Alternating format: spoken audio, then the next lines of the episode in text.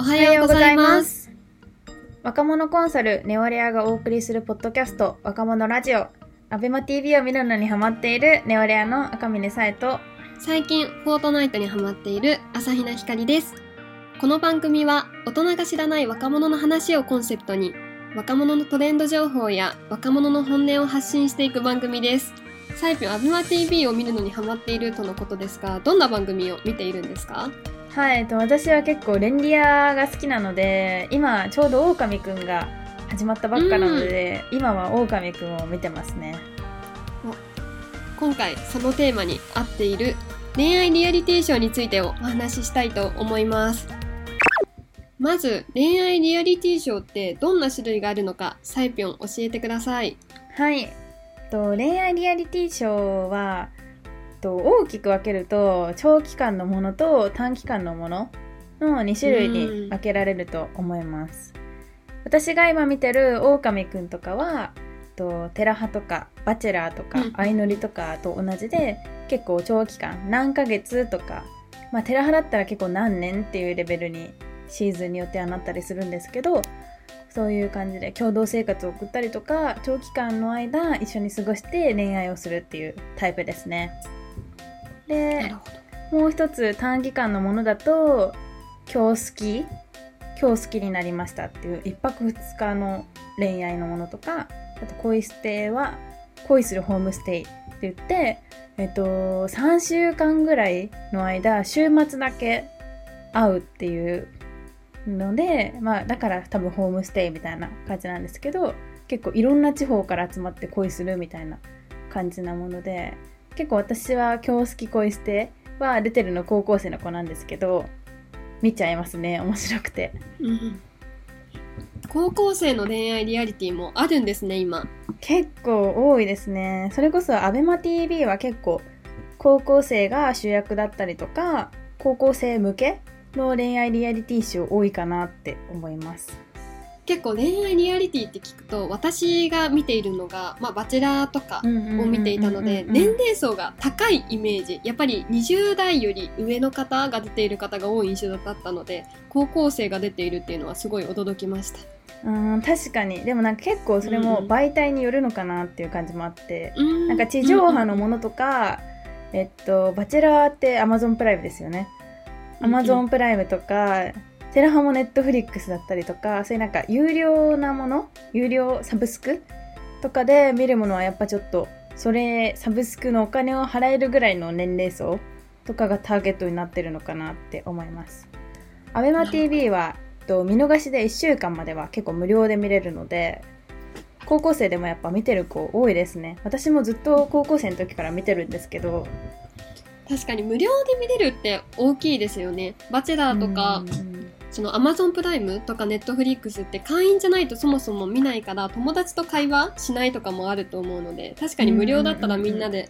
それこそ月9のドラマを昨日のドラマ見たっていう感じでアベマ見たって話せるのはアベマの強みだなって思いますね。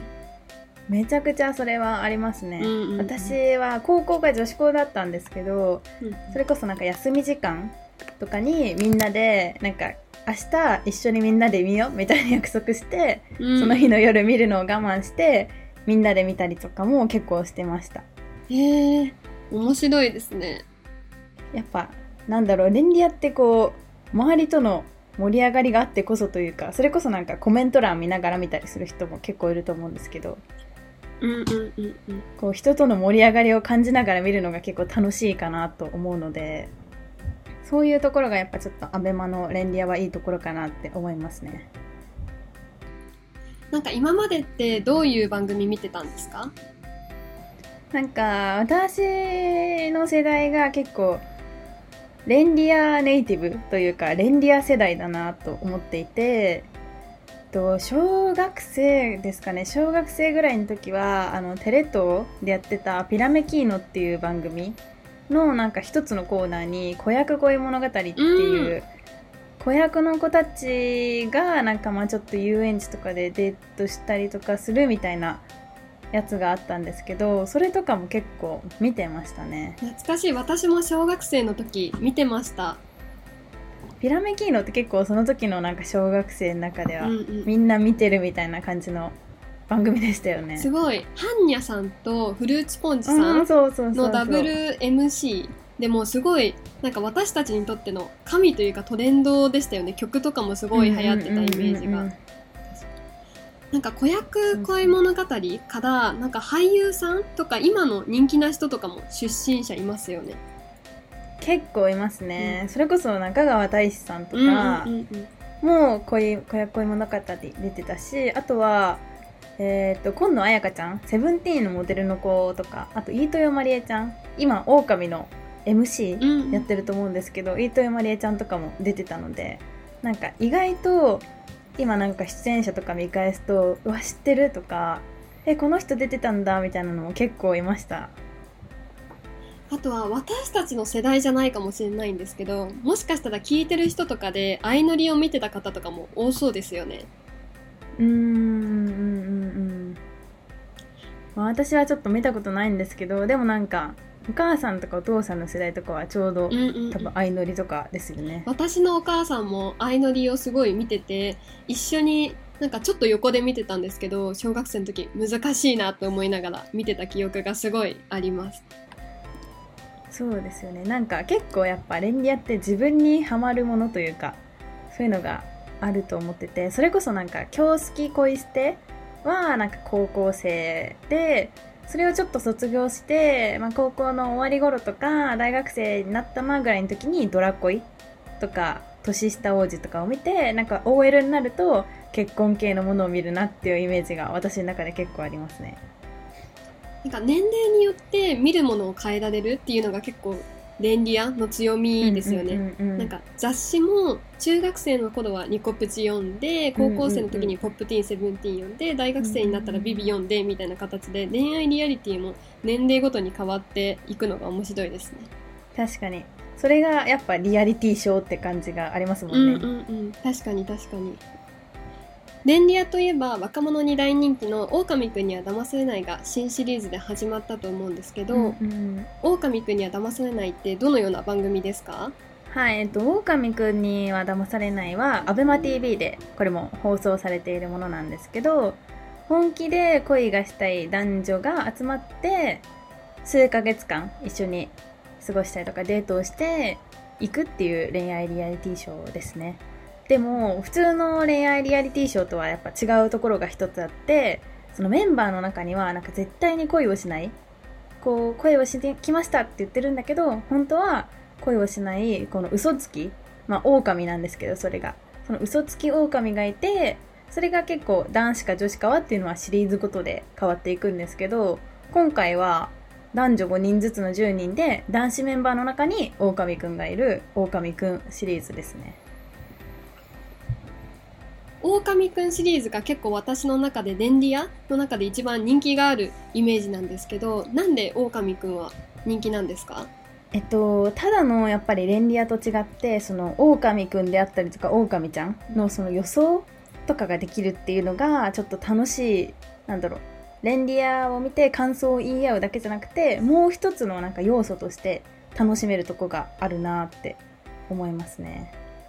なんか確かに予想とか考察の部分だうんうんと結構流行ってるのありましたもんね、今までも。こうなんか普通にレンリアじゃなくてドラマとかでもやっぱりそういう考察系のものってすごく人気になったりとかバズったりすると思うんですけど、まあ、その要素がレンリアにプラスされてるっていう感じで狼くんは人気なのかなって思います。なんかこう見ながら見るのが好きとか、アベマ t v だとコメントとかも見れると思うんですけど、サイピョンだとコメント見ながら見る派ですか？コメント見ない派ですか？私はあのー日曜日は割とその時間は空いているので時間がある時はリアルタイムで結構コメント見ながら見たい。あとまあツイッターとかも見ながら見てますね結構コメント書く人って多いんですか？見ながら。めちゃめちゃ多いです。もうバーってすごいスピードで進んでいくので、なんか全然なんかちゃんとは見れないんですよコメントも。けど、まあ、なんとなくなんだろう人気な子とかなんかみんながこの子狼っぽいって言ってるとかそういうのは分かりますねコメント見てると。結構盛り上がりがその場で見れるっていうのはすごいいいですね。うんうんうん。そうですねやっぱなんか家で一人で見てたとしても結構盛り上がれるというかなんか温度感をみんなと共有できるのがコメントとかツイッターで実況しながら見るいい点だなって思います。じゃあサイピョンはリアルタイムとオンデマンドで言うとリアルタイムで見る派ですか？どちらかといえばリアルタイムで見る派ですね。やっぱりリアルタイムで見る人の方が多いんですかねいやーでも結構やっぱ1週間期間があるので見逃し放送の。オンデマンドも割と多いなって思いますね。見たって言うとまだ見てないから待ってってやっぱ言われること結構多いので全然オンデマンドも多いと思います。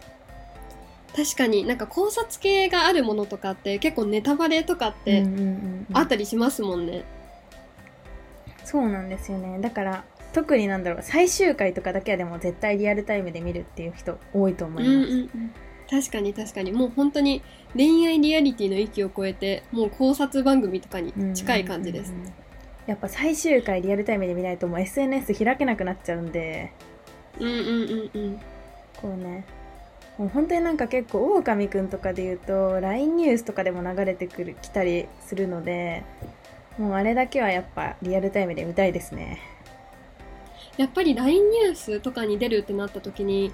やっぱり出演するだけで知名度って上がったりするんですか？うん結構出演者の知名度上がるなと思っていてそれこそ狼くんシリーズで言うととめるるちゃん今結構テレビとかにも出てると思うんですけどそのぬくみめるちゃんとかは去年狼くんに出てもともとその時もポップティーンモデルだったんですけど狼くんに出てたからすごいより人気が出て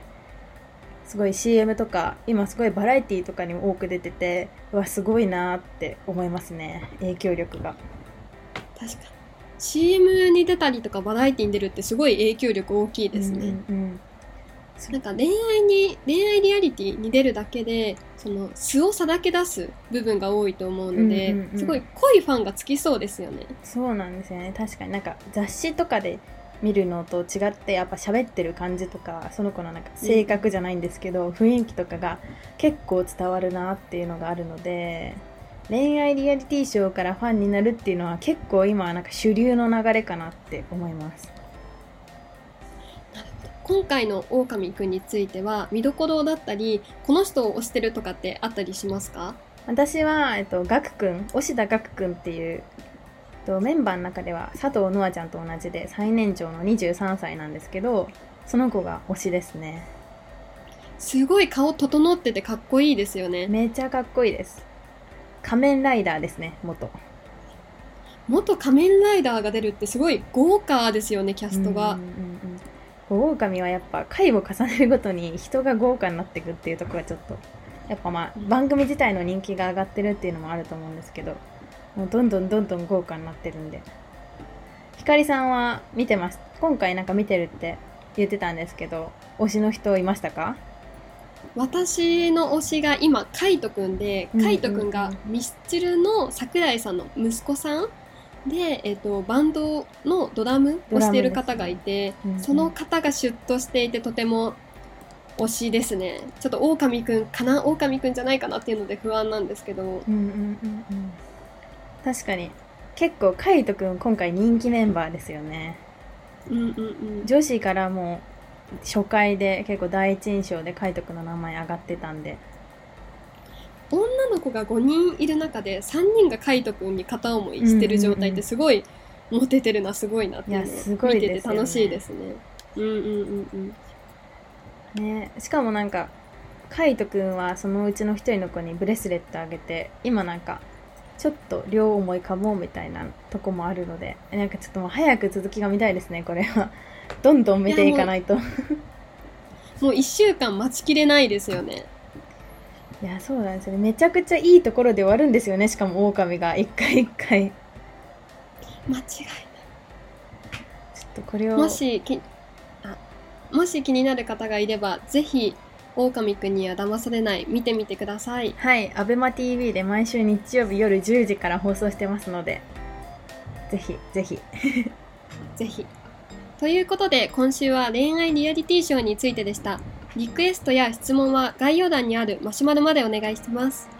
また番組の感想や詳しく聞きたいということについては「ハッシュタグ若者ラジオ」でツイートをお願いします。そしてもっと若者について知りたいという方はネオレア公式ツイッターアットマーク NEORARE アンダーバーアットマークネオレアアンダーバーをチェックしてください。それでは若者ラジオエピソード1最後までお聴きいただきありがとうございました。次回の配信エピソードには8月31日月曜日に配信します。じゃあ皆さんも狼くん見てください。それではまた。